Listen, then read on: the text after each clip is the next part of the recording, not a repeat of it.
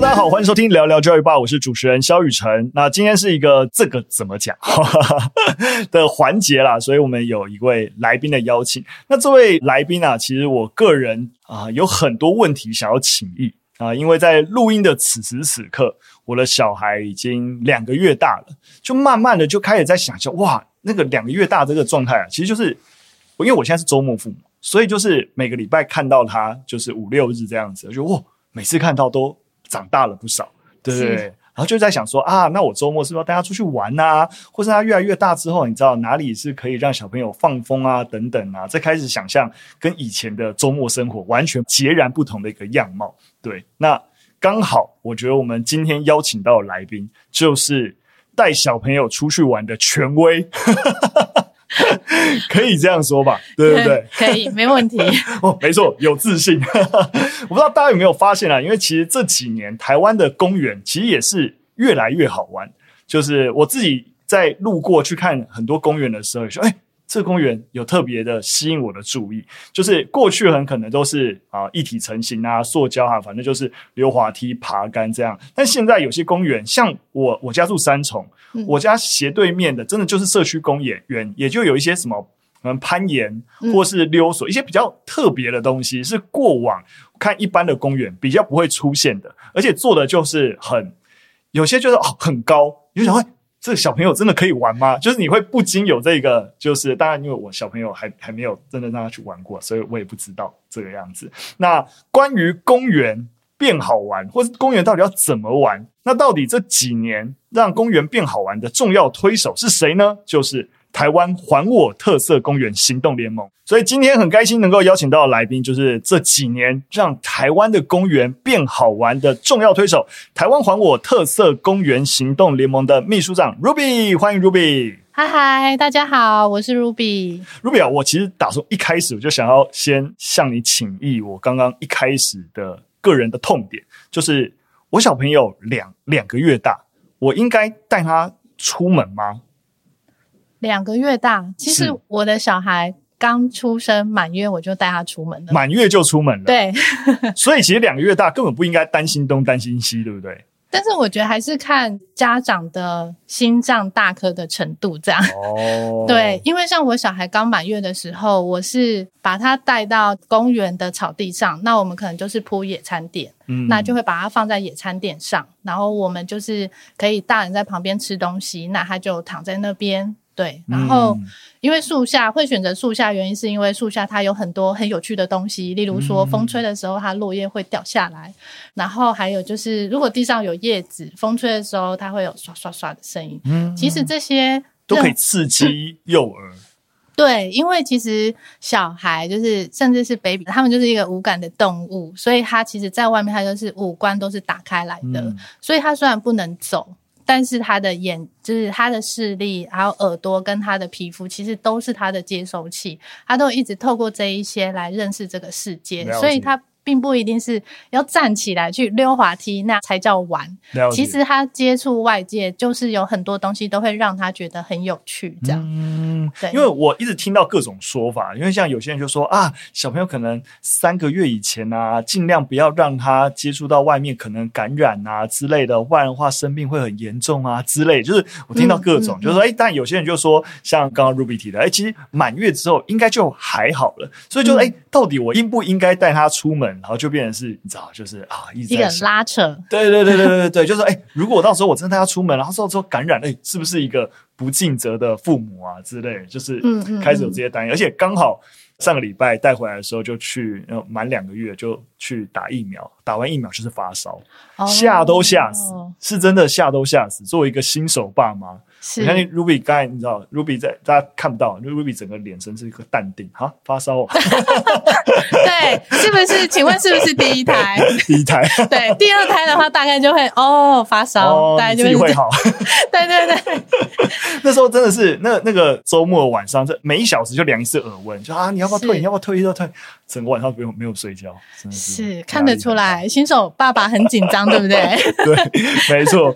那当然啦，就是不是这今天重点。点不是聊我的小孩，是要聊公园，对对对。那我觉得，呃，像刚才提到，其实我还没有生小孩的时候，就有意识到，哎，其实呃，台湾的公园的环境有开始在改变。那其实当然了，也觉得刚好能够邀请到 Ruby，也想要了解一下，哎，特工盟的一个整个成立，那其实是呃，例如说是看到过去的一个公园，或是小孩的，你说。玩乐权也好啊，游戏权也好啊，是在一个怎么样契机底下会成立特工盟的？嗯嗯嗯。那我这边先说明一下，就是很多人第一次听到我们气不够长还念不完落落长的名字，就会很好奇问说，特工盟是在做什么的？因为简称很酷诶、欸，特工。对，我们就是特工盟、特工队、特工联盟。对对对对对对，很帅的、很帅的简称。对，就是大家都觉得哦，我们就是超人妈妈这样。对。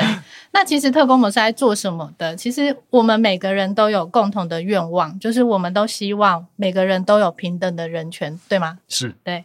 那其实特工盟就是希望每一个孩子都有儿童人权，所以为儿童争取人权、争取游戏权，还有他们表达意见的权利，这就是特工盟的愿望。然后也是我们成立八年来一直在做的事情。Ruby 也是特工盟一成立的时候你就投入其中的。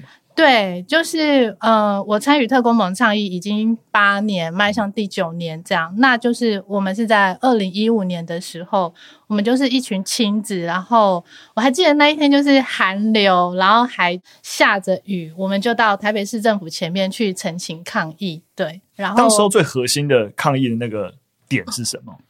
抗议最核心的点就是那时候在二零一五年的时候，如果大家呃还记得那时候头版的。新闻的话会看到，就是那时候台北市它开始以法规的考量拆除计划，他们计划拆除全台北市有七十六座磨石子滑梯。对，那磨石子滑梯就是国小如果很我们会很常见到，就是像那种大象滑梯呀、啊、嗯、石头滑梯。我很有。然后很惊人的数字是，当时七十六座的滑梯就拆掉了六十座，剩下十六座。拆的原因是什么啊？拆的原因就是那时候就是说，因为法规的法规的原因，对，那。我们那时候有一位妈妈，她就打一九九九专线给政府去询问这件事情。那得到的回应就是说，他们是依法行事。那为了儿童玩游戏的安全，只要是不符合国家有一个标准 CNS 的标准，不符合的话就要移除。这样。所以我们会发，我们发生一件事情，就是其实大家都说我要为儿童好，嗯、但一方面就是像当时的状况，就是哎，政府说哎，我要为儿童好，我为他的安全考量，所以。它的游戏设施要减少，对。然后那，在你们有没有觉得不能接受这个？当然很不能接受啊！因为当时其实我们都有看到，呃，因为其中拆除的一座摩石子滑梯就在我家附近，嗯、我住在那个大安森林公园附近，然后那边有一座很好玩的摩石子滑梯，然后也是拆除，我就眼睁睁看着它拆除，这样愤怒在心中燃烧。对，因为我当时很愤怒是。呃，我不是台北人，但是我先生是台北人，他是很道地的 台北人，这样，对，他就是传说中的天龙国的小孩。我听到大安森林公园就有感觉了，对，所以他小时候就在玩那一座磨石子滑梯，所以那个滑梯对他来说就是有情感，是有情感的，是三十年的记忆。但是呢，三十年的记忆就在一条说不符合 CNS 的法规，这个回忆，他童年玩的回忆就没了。所以那时候我们。就是当然是很不能接受这个说法，这样，所以就开始澄清，然后最后觉得应该用更组织的力量来进行这个特色公园的倡议。对，我们就是希望为不同的年龄层的孩子，然后去可以争取更多好玩的空间。而且当时的政府是把摩石子滑梯拆掉，但是换上的就是一座座我们现在说的就是那种罐头游具。嗯、对，那我们的孩子就会说，为什么政府要把好玩的拆掉，可是把不好玩的留给我们？这样。嗯、所以后来的这个陈情，最后算是有成功吗？我觉得那时候真的是一个契机，然后我觉得是各种的天时地利人和，对，然后让这个议题有推动起来，这样。嗯、因为那时候就是我们是有一群人，就是推着娃娃车，我们就冲到台北市政府前面去抗议。那这一群人就是我们都是网友，就是在网络上就是知道了这个，对，彼此串联知道了这个消息，然后因此大家。选择在二零一五年那天我们站出来。嗯、那站出来的时候，其实那个场合是很多我们一群妈妈可能第一次见面的地方。嗯、对，那有人站出来的原因，可能是因为呃，他家附近的磨石子滑梯被拆掉。那有人可能是为了他觉得台北市为什么他小孩要当一个秋千，要找秋千这么难？那有人是觉得要支持孩子的声音而站出来。那我觉得那时候就是刚好在对的时间点。有一群相同理念的伙伴，然后大家共同促成特工盟的诞生，这样。嗯，对。而且我其实蛮好奇，就是就是我们就是我们特工盟是潘汝碧潘秘书长，就是我们我应该直接叫叫叫 Ruby 了，就是应该前面一开始已经直接聊起来了，就是就是 Ruby 现在就因为秘书长是一个全职的工作。可以这样说啊，对不对？嗯，可以这样说。你等于开始等于把自己的心力，因为一个契机，就全身投入在这一个呃，就是议题的倡议当中。但在我知道，你本来以前是一个城市设计师，对，所以这是一个峰回路转的一个职涯转变。是，就是当初的整个这样的一个转变，或者你今天回过头来看这个历程，你怎么怎么想这件事情？其实我。从来没有想过有一天我会站在台北市政府前面抗议，我真的从来没有想过，因为其实我们城市设计，其实我们其实就是不想要面对人群，所以我们才会选择在电脑前面。而且我那时候觉得电脑很单纯，因为电脑它不会你说一就一，你说二就二，它不会背叛你，它非常的忠诚。这样，你东西跑不出来，一定有 bug。对对对对对 对。然后，但是那时候，当时站出来是真的觉得，因为孩子就是他没有办法表达他自己的呃想法，因为他们词汇就有限，所以那时候就会很生气。站出来点是觉得我们大人一直在争取人权，可是我们为什么可以这样对孩子？因为他们也有人权，只是他们没有办法去说出话来。对，嗯、然后我那时候就觉得，掌握资源的人，他们不能这样子对待我们的孩子。对，嗯、对，我觉得。我我这边进一步的想问，因为我通常每次邀请来宾，我大概都会问一个问题，就很想要了解，就是像 Ruby，如果有一个标签贴在你身上，就是有一个明确的身份，那个身份是是什么身份？是让你现在你觉得最舒适的？例如说，有一些就是我有之前邀请一个 Podcaster 来，嗯、但他不会觉得他是一个 Podcaster，他觉得他是一个作家。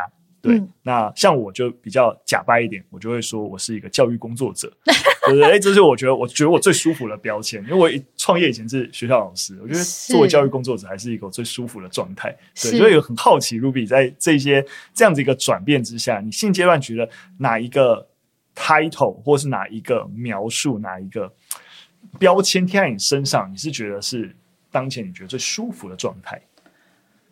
哇！哎，我还真的没有想过哎，嗯、对，可能因为之前我自己觉得我们就是一个粪妈这样，对，嗯、所以粪妈这个标签你觉得可以吗？粪妈哦，但是我觉得经过八年之后，看过很多，我觉得倡议过程它就是一个很像一个跳舞的状态，就是你必须要有所进退，对，因为你一直不断的冲撞的话，其实。没有看到别人的难处，他其实也很难去促成我们想要的那个目标、那个梦想。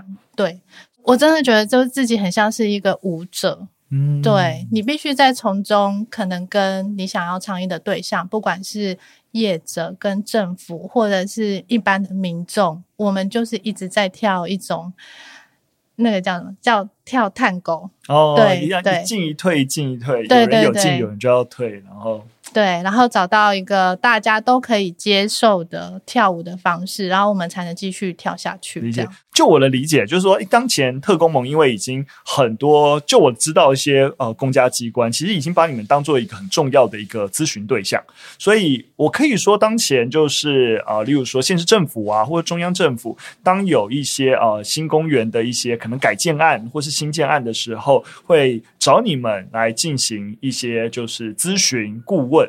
这是你们主要在呃透过这样子的一个身份，能够推动你们想改变的力量吗？还是你们还有其他的一些目前当前主要努力的一些不同面向？你刚刚提到那个是其中一个，是就是我们是希望我们在整个公园改建的过程中，然后民间的声音、孩子的声音可以进去，在那个流程里面是可以被听见的。那这个是我们主要的任务之一，对，就是我们想为孩子把他们的声音带进去，这样。了解。所以，另外，如果说当有人觉得，哎，我家里的公园不好，是有办法找你们去澄清的吗？找我们澄清哦，对，我们后来觉得哇，我们好像是那个民间的一九九九这样。嗯、例如说，有人会说，哎，我们家公园没有垃圾桶，也会跟我们讲这样。对，我们就觉得，哎，这应该是要找里长吧？你们有办法处理吗？像这种，像这种，我们我们就会建议他，就是去找里长，嗯，效果会比较快。对，如果你很急的话，对，了解。因为其实我们我们在做这件事情，有一部分我们也有一个是。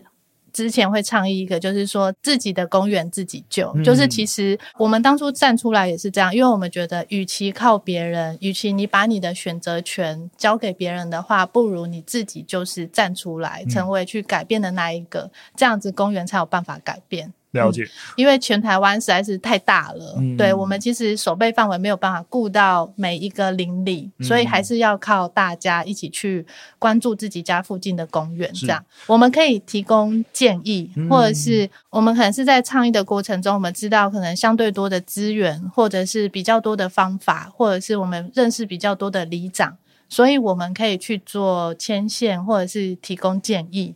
对，嗯、那像是我们之前也有写过一个就是陈情的懒人包，嗯、所以如果像也有粉丝来问我们说，诶，我们家公园附近已经要改，我看到它封起来了，可是我不知道它会变成怎么样，嗯、或者是说他觉得那个邮具好好的，可是突然被拆掉了，他不知道为什么，那我们就会把我们之前。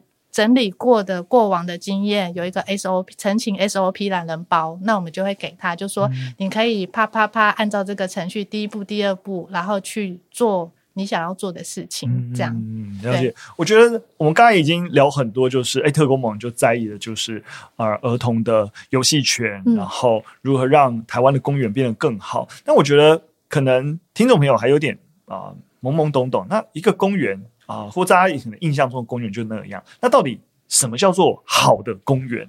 就是在、嗯、呃特工盟这几年下来，包含你们也做非常非常多的一个研究。嗯，在你们呃来说，觉得好公园的定义可能要包含哪些要件？哪些要件？像其实刚前面有提到，就是罐头邮具。那当初我们站出来，我们反对罐头邮具的原因，也是因为。它就是千篇一律，长得一一模一样的游具。那我觉得这就好像是罐头食品，我们在喂孩子吃罐头食品，就是它吃起来味道都是一样，而且你不管什么年纪，你都是吃这个罐头，就没有去去哪公园都没差，都是一模一样的体验。对，就都没差。那那时候我们家附近其实有大概五个邻里公园，那。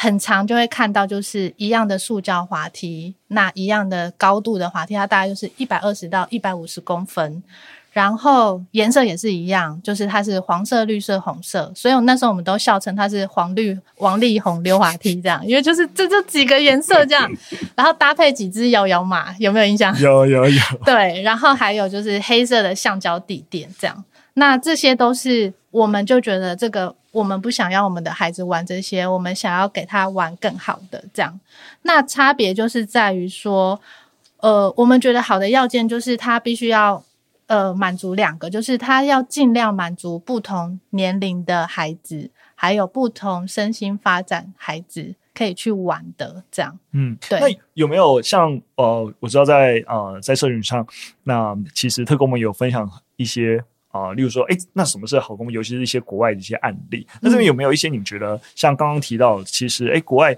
不错的一个就是哎，公园案例是什么？嗯、让大家有一个很具体的想，哦，原来公园可以这个样子。嗯嗯嗯，就是我在二零一八年的时候，我国外案例我就举澳洲的，因为二零一八年的时候，我有带我的孩子去 long stay 半年这样。嗯、那那时候我们在布里斯本的市中心有看到一座，就是它很著名的冒险游戏场。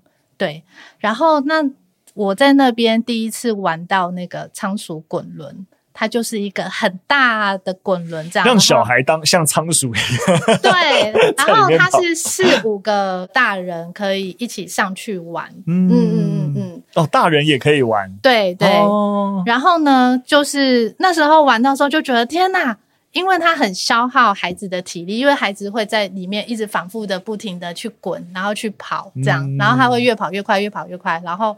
很耗他的体力，对，他就累了，然后他就被困在那个滚轮里面，他就躺着睡觉。对，就躺着睡觉。因为我们去公园都在追孩子，然后或者是我们很怕找不到孩子。可是这个仓鼠滚轮，你就会看到孩子一直在，他就在里面一直跑，一直跑，一直跑。对，所以那时候看到就觉得天哪，这个也太棒了吧！很希望台湾也可以有一个仓鼠滚轮这样。对，所以那时候我就有在网络上许愿，就是希望我们台湾也有。然后经过呢五年之后，在我们特工盟伙伴的努力的推动之下，那台东的儿童运动公园，它就出现了这个全台第一座的。仓鼠游戏滚轮有具，嗯，对。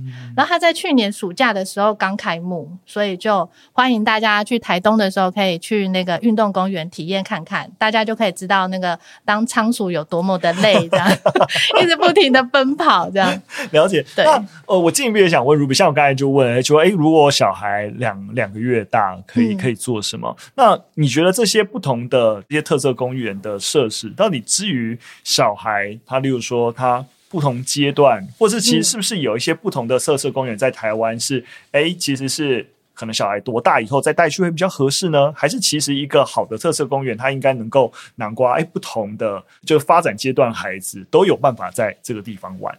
嗯嗯，因为我们其实也有在倡议一个就是自然游戏的部分，是就是因为像。以台北来说，台北就是地下人稠，所以它基本上就是一个土地寸土寸金的地方。那它是连行人在行走都是非常困难的一个地方。那我们的孩子去哪里玩？他就只能在学校或者是公园。那在公园，它也不是整个公园都可以玩，它反而是缩在公园的一个小角落，可能就是公园里面的游戏场可以玩这样。所以我们就会。呃，我们就有在倡议一个，就是我们希望可以打造一个友善的儿童城市，就是希望他儿童在哪里都可以玩这样。所以，如果是在公园的话，我们就会希望整个公园都有他可以去活动的空间。对，那我们就是有在倡议一个是儿童的自然游戏，就是像公园就会有树，然后也会有草，嗯、那些其实都是很好的，他们可以去玩的一个素材。对。然后还会有沙或者是小砾石，那像是沙子的话，就是各种年龄都很适合去玩。对，嗯、他就是孩子在摸那个沙的时候，其实他的触觉感官都在感受那个沙子的流动，这样。嗯、对，所以像我们就是在公园的话，我们就会觉得像是松散，我们说的松散素材，像是沙啊、砾石啊。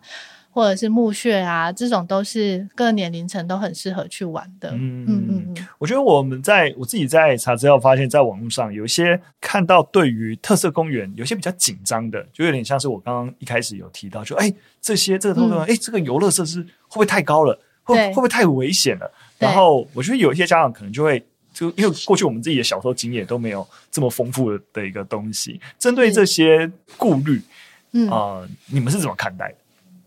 就是这八年来，我们伙伴在争取挑战性游戏设施的时候，就会有你刚刚说的那些问题。嗯、就是我们公园组的伙伴就会收到里长啊、家长啊、承办啊，就是会说质疑，就说：“哇塞，你们要求要这么高的攀爬网，这么高，然后溜滑梯要这么快，秋千要荡这么高，小孩会受伤吧？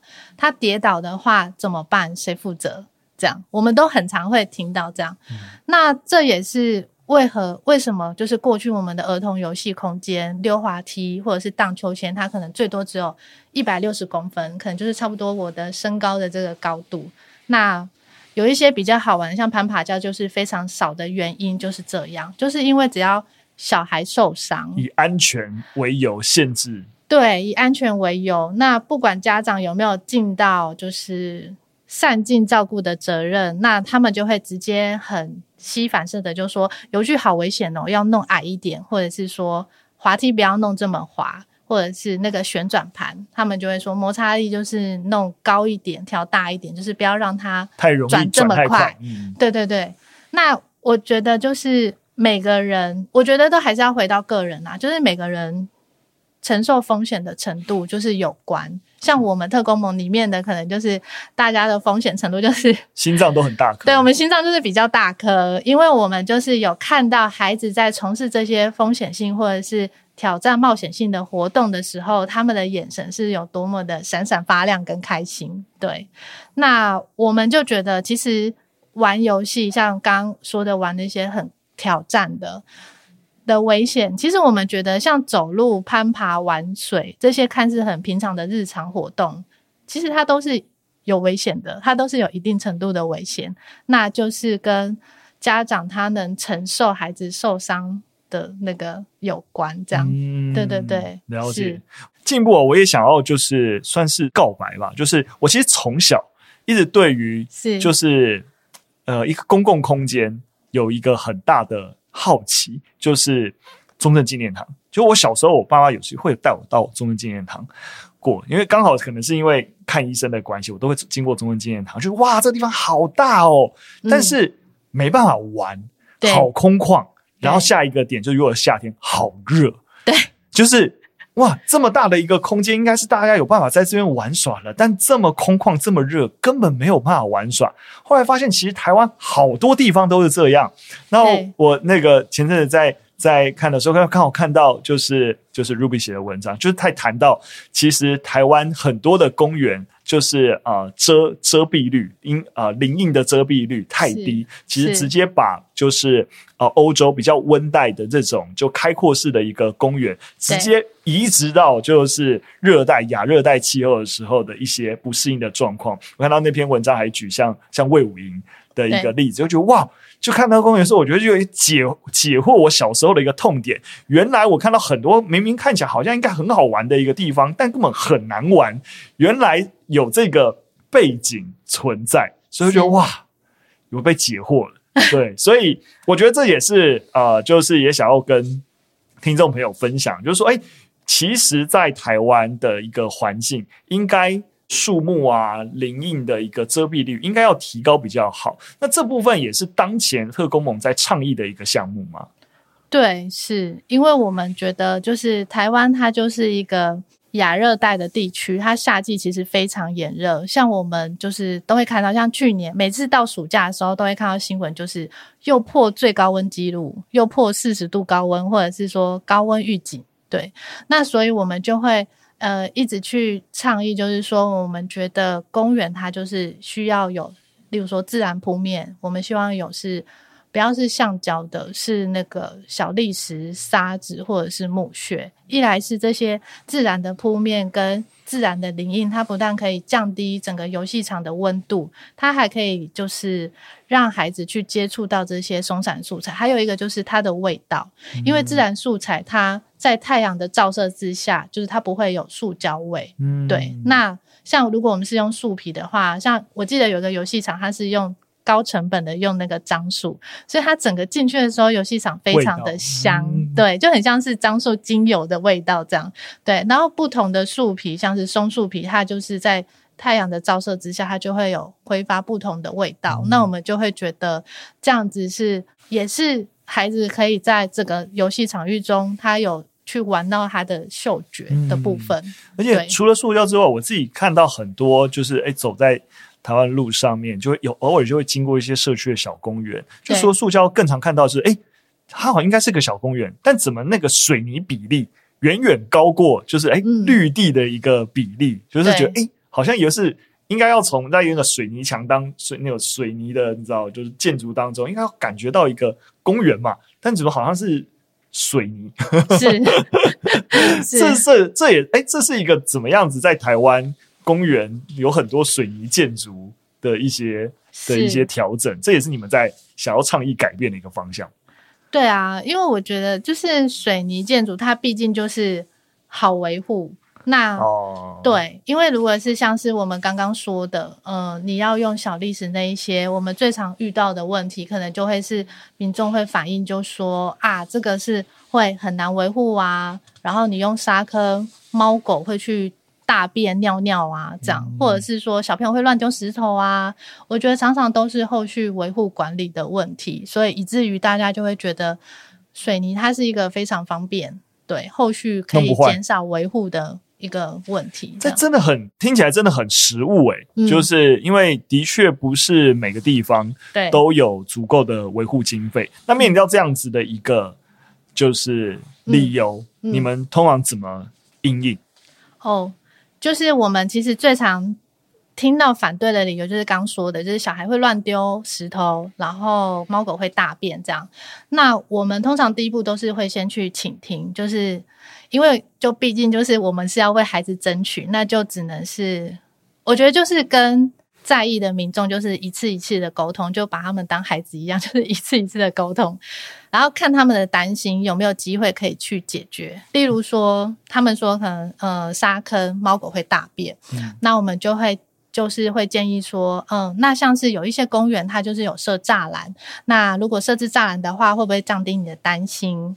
然后或者是有一些自然比较偏向自然的公园，它会防呃宠物的话，它会去在沙坑的附近会种一些猫狗会不喜欢的那些花草的味道，像是柠檬啊、香茅啊这一些，然后让猫狗不要在那个场域里面去对去做排泄这样。那如果像是他们会担心孩子会丢沙子，那我们就会跟他说：“哦，其实这个可以透过设计去引导孩子的游戏行为，因为他会丢，他就是把沙子抓起来往外抛这个动作。那如果改成用挖的呢？”例如说，像是那个大家河滨公园，它的沙坑，那个沙坑的沙底，它是有一个恐龙化石的骨头，所以呢，孩子他就是为了要看，而且它是还蛮巨大的骨头，所以孩子会为了要看那个全貌，嗯、整个骨那个恐龙骨头的全貌，他们就会整个下午就不停的挖，不停的挖，把它挖开，就很像在做一个水坝工程或者是考古学家的那个作业，他们就会把它挖开，所以它。他们就会不停的往下挖，然后去而不会是拿出来丢。对，就会不会是拿出来丢，因为其实他拿出来就是把它拿起来丢，某程度也是那个孩子他可能不知道那个要怎么玩。那他能玩的可能就是他觉得拿起来丢是好玩的。那我们就想另外一个他觉得好玩的，然后去引导他的行为去改变，然后降低民众的担心，就是小孩会乱丢沙子这件事情。对，那像还有就是有人就说维护的部分。那维护的部分就是，我可以举个例子，我到现在我都觉得很感动，印象很深，就是像是礫石是长辈通常都很难接受的，因为他就说小孩丢礫石，那丢到人行道上很痛，他走路会滑倒，因为石头嘛，圆的他会滑倒这样。那有一次就是在我在那个新庄的那个体育场玩的时候，那边的铺面也是用小礫石，然后那时候呢就看到一个阿公。他就带着孙子来，对，然后那时候孙子就在玩那个游戏，就是在玩溜滑梯，阿公就在扫石头。那时候我看到他的时候，因为他非常熟练的从旁边的树丛里面拿出一根竹扫把就开始扫，所以我就想说，哦，他应该是那个公园的清洁人员，因为你才知道扫帚放在哪，对。然后后来我就去跟他攀谈呐、啊，然后聊聊的时候。我才知道说那个阿公是他自主要扫的，嗯，然后因为他常常带他孙子来，所以他就把扫扫把就放在一个他自己知道的地方。那来的时候，孙子在玩的时候，他就帮忙去清扫环境这样，嗯。那我就问他，我就说阿公，就是你是自己要扫的吗？他就说对，而且他他还跟我抱怨说，当初他跟里长说不要小丽池，因为他觉得小丽池很危险，会滑，他会滑倒这样。然后，但是他看到他的孙子，就公园盖完之后，他看到他的孙子在玩小礫石的时候，他的笑容笑得非常开心。那阿公就好吧，既然你喜欢，那我就来。就是帮忙，很甘愿的，就是来帮忙打扫，这样、嗯、为了他的孙子，这样、嗯。那我听完就觉得还蛮感动的，就是你自己是不喜欢，但是你会愿意为了孩子而去做改变，然后去想办法去解决你自己的担心。嗯、我觉得这对长辈来说是非常难的一件事情。嗯、对对对，但是他想要保留他孙子那个很开心的笑容，而去而去做这件事情。嗯，我觉得这个案例我自己听了也很感动、欸，诶我觉得很很好的。回扣到，其实一开始 Ruby 提到，其实做这些事情，归根到底，我们就是为了孩子，嗯、为了他能够更好的去认识这个世界，享受他的游戏圈。所以我自己也想要多多了解一下，就是在这个过程当中，你们是怎么样去，例如说，因为就是要能够贴合。儿童的需求，嗯，你们是怎么样去找到说，哎，其实，哎，我我我们大家都已经是大人了，我们觉得这样好玩，哎，但小孩不会这样觉得啊。就是这整个过程当中，你们去挖掘儿童观点的过程，例如说，你们是有让儿童一起参与计划吗？还是有其他的一个方式或沟通，找到他们想要的东西，然后再融入设计里面？嗯嗯。我们现在就是特工盟有在做的有一个就是儿童参与式设计，因为儿童游戏场它的主体就是儿童，是是儿童在玩，然后主要不是大人在玩，所以只有他们会觉得那个游戏场怎么样是好玩，他们是愿意逗留的，所以我们就觉得他们的声音一定要出来。那其实我们接触之后才发现，儿童很有趣，他是内心有很多很神秘的小宇宙，可是他们没有足够的词汇可以去表达出来，所以呢，就必须要有一个懂他们的大人去协助他们，把他们的想法把它转译出来，就是他们的想法是什么。那这个是。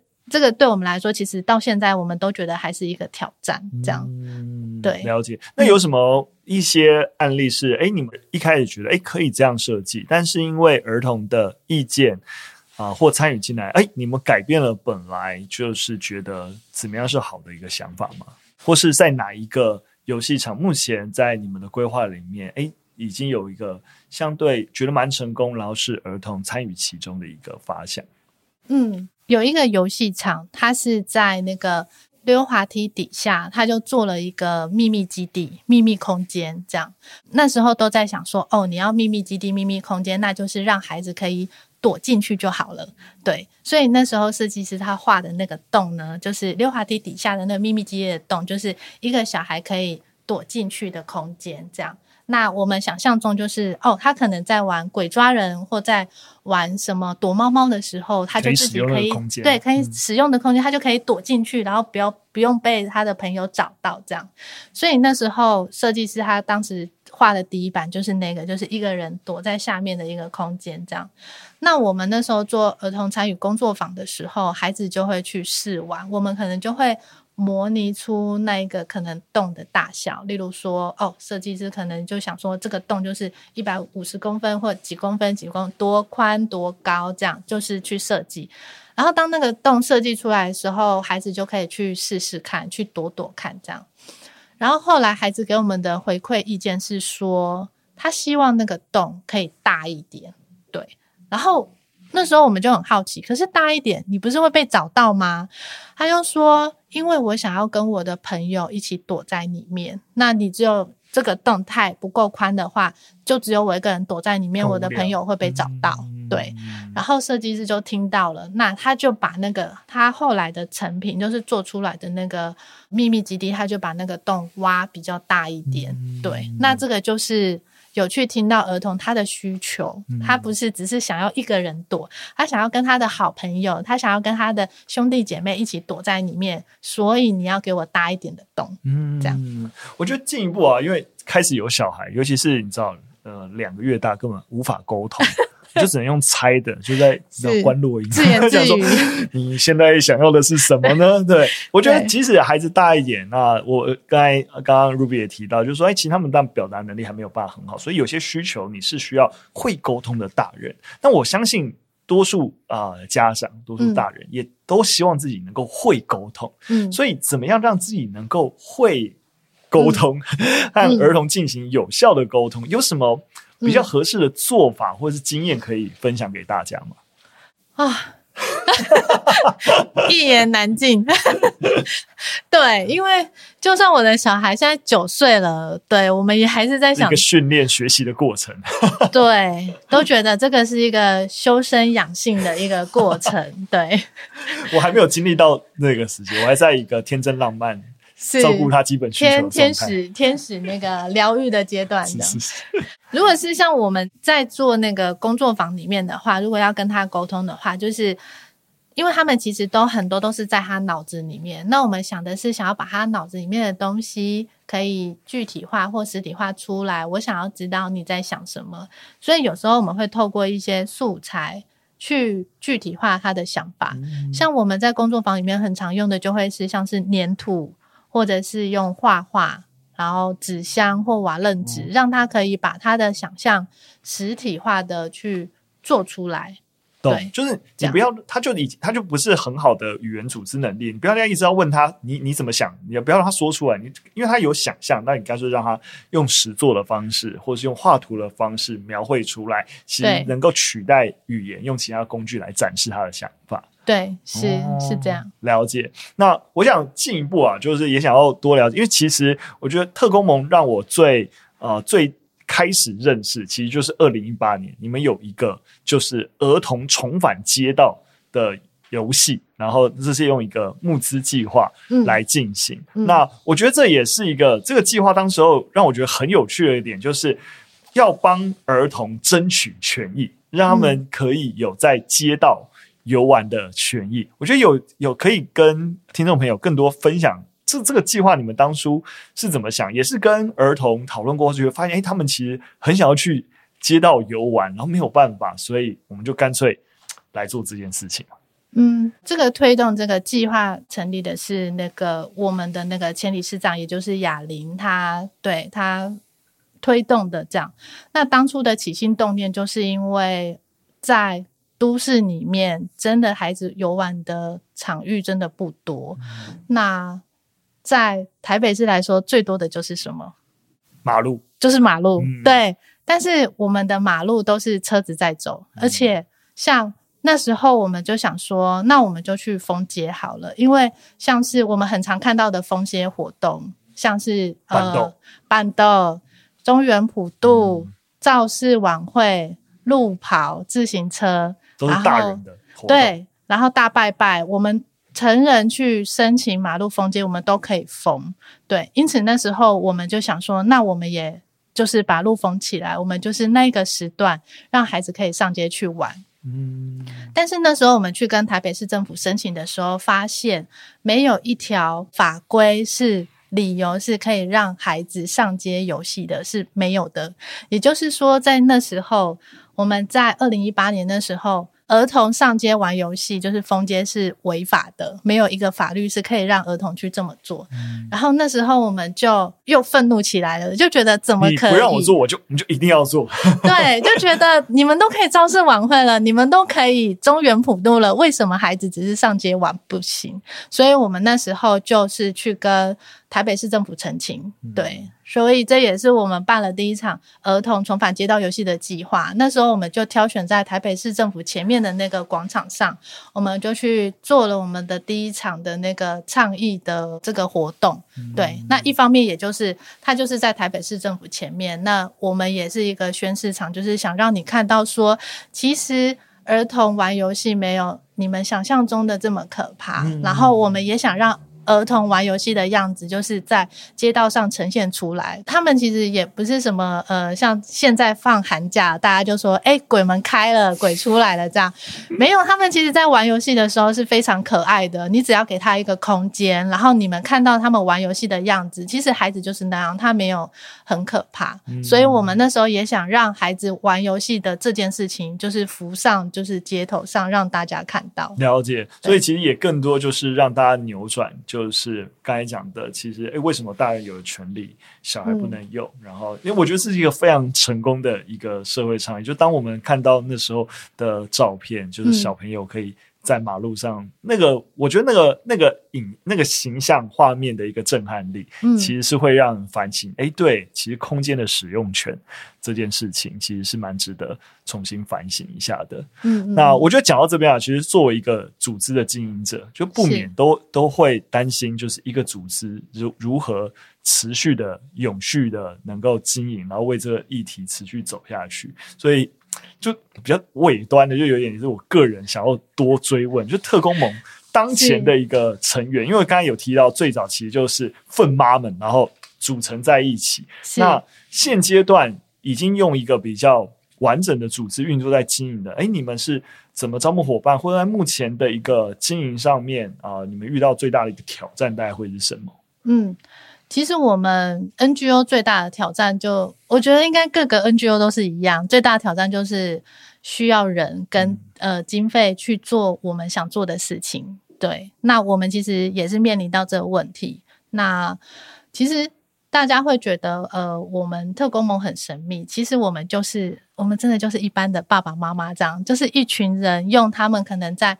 之前各自擅长自己各自的领域，然后用自己的专长来协助组织发展。嗯。那我们就是有时间的就投入时间，那有人脉的就投入人脉，那有专业就大家一起来协助，看特工盟需要什么，我们就来协助。像那时候在呃，我们在那时候要发起记者会的时候，也是因为我们前理事长他就是公关背景的，嗯，所以他就开始写，很知道这一套流程要怎么走。对，他很知道怎么样让这个议题会被记者报道，然后也很知道说那个稿子要怎么写，比较可以呈现出那个诉求出来，然后如何才不会模糊焦点。对，嗯，了解。那 Ruby 也作为一个城市设计的背景，嗯，这件事情在你那个投入这个运动之后，有跟本来的这个就是老本行有有连结吗？跟我自己背景有关的，就是因为我就是之前的工作就是在写程式、写报表，然后我之前就是比较擅长是用资讯系统来协助我们的可能底下的。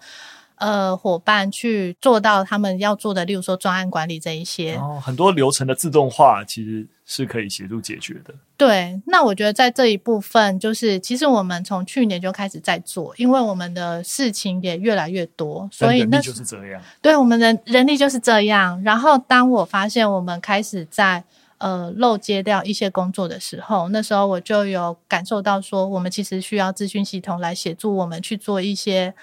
呃，工作的分派或者是专案管理这样，嗯，对。像我们办儿童街道游戏，它其实就是一个专案。然后儿童参与式工作坊，它其实也是一个专案，就包括你从前期的你的预算规划啊、人力分配啊，到后面你可能要写结案报告，其实它都是一个流程一个流程在跑的，所以它其实就很需要一个嗯、呃，可能专案管理的系统去协助说，诶你们专案到底进度到哪？delay 了吗？那要不要追？或者是说需不需要人力这样、嗯、去协助大家，可以把在倡议的这个管道可以更通畅这样。了解。所以其实如果在意这个议题的，嗯、然后不一定是粪爸粪妈啦，反正就是你就是觉得，哎、欸，其实像刚刚有提到的那个。阿公爷爷，他看到就是，即使你是看到别人家的小孩笑得很开心，你想投入，有兴趣的人想要就是一起协助特工盟，但可以怎么加入？可以怎么加入哦？目前就是，其实最多人问的就是说，哎、欸，你们有没有官网？其实我们没有官网，这样对。有有脸书的粉丝专业，对，其实我们所有的资讯的接收来源就是我们的粉丝专业，对。那我们呢，通常都是。粉丝可以留言来跟我们说，那我们可能就会看我们那时候的需求，如果有的话，我们就会邀请他一起来成为我们的志工。嗯。像例如说，我们现在我们有个法务组，那我们的法务组的那个伙伴，他本身就是一个律师，律师他就是刚好在请育婴假的时候，他也是带小孩在就是公园。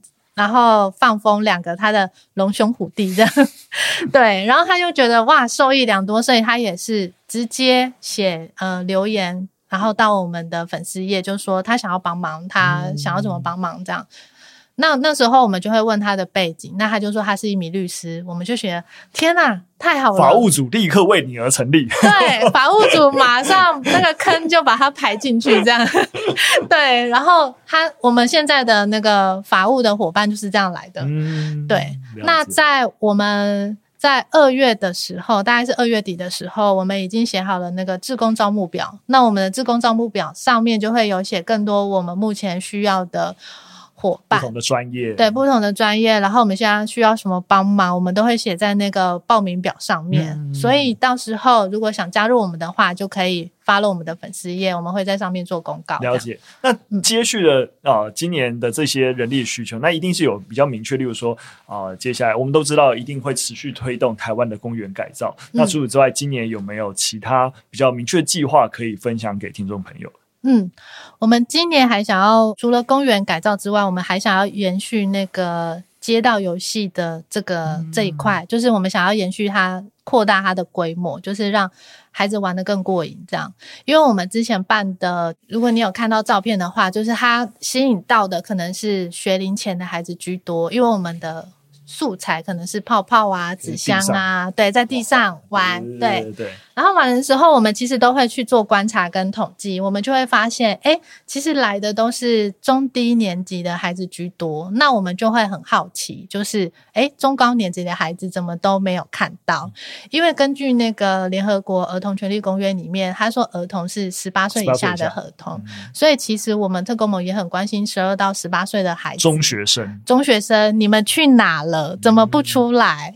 嗯、对，然后我们就会很想为这些孩子也去想设计适合他们玩的，在街道上玩的游戏。嗯、那这也是我们今年在想要规划、去扩大、去进行的一个活动，这样。嗯嗯，了解了解。那我想最后啊，就是由于我们听众就教育属性的一个关系，那也希望 Ruby 可以推荐给我们，就是不论是给国中小学生，或是推荐给老师一个不错，你们关注领域一个相对应的一些合适的资源。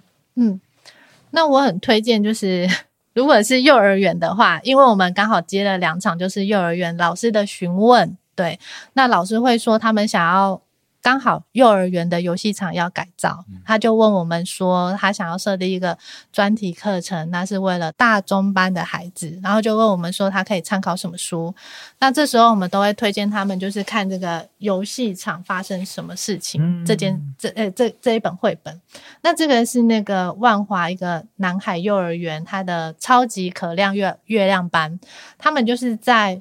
他们学校游戏场要改建的时候，老师就把这一切都记录下来，嗯、然后请孩子画图，然后就做了这一本绘本。嗯、所以这里面就是画了很多，都是孩子画的，就是他们在学校游戏场他们怎么参与啊，然后他们做了什么事情都画出来。嗯、对，那我这个也有推荐给就是来找我们的那个幼儿园的老师园长们，对，那他们都有看，那他们就可以依照这里面。超级可爱月亮班他们的过程，然后去写自己的教案，这样。嗯、那如果是有关那个要讲儿童权利，怎么去争取街道是大家的，就像是他们也想要知道怎么跟孩子讲特工盟怎么去争取游戏场的这个过程，我们就会推荐街道是大家的这一本绘本。嗯、对，因为它是真实的故事，那我们觉得也很适合可以去做一个案例的分享。然后，如果是有关儿童权利的书的话，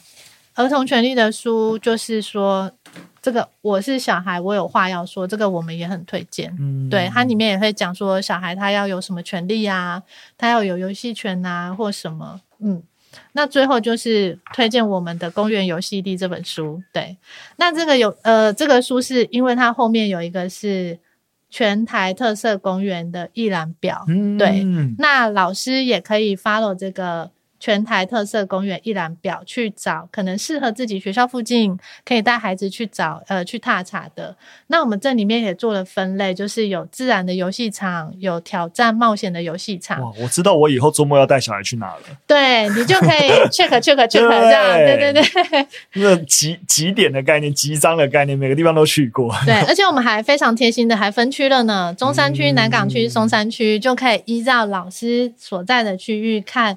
呃我们推荐的游戏场，那也可以带着孩子去走读，去走走绕绕这样。嗯，对，了解。那我们这四本书的一个资讯也提供在资讯栏，提供给大家。那今天非常非常感谢 Ruby 能够来到我们聊聊教育吧，跟大家分享特色公园是怎么一回事。那如果大家有任何的一个建议跟想法，也都可以留言告诉我们。那我们今天节目就到这边，谢谢大家，拜拜，谢谢。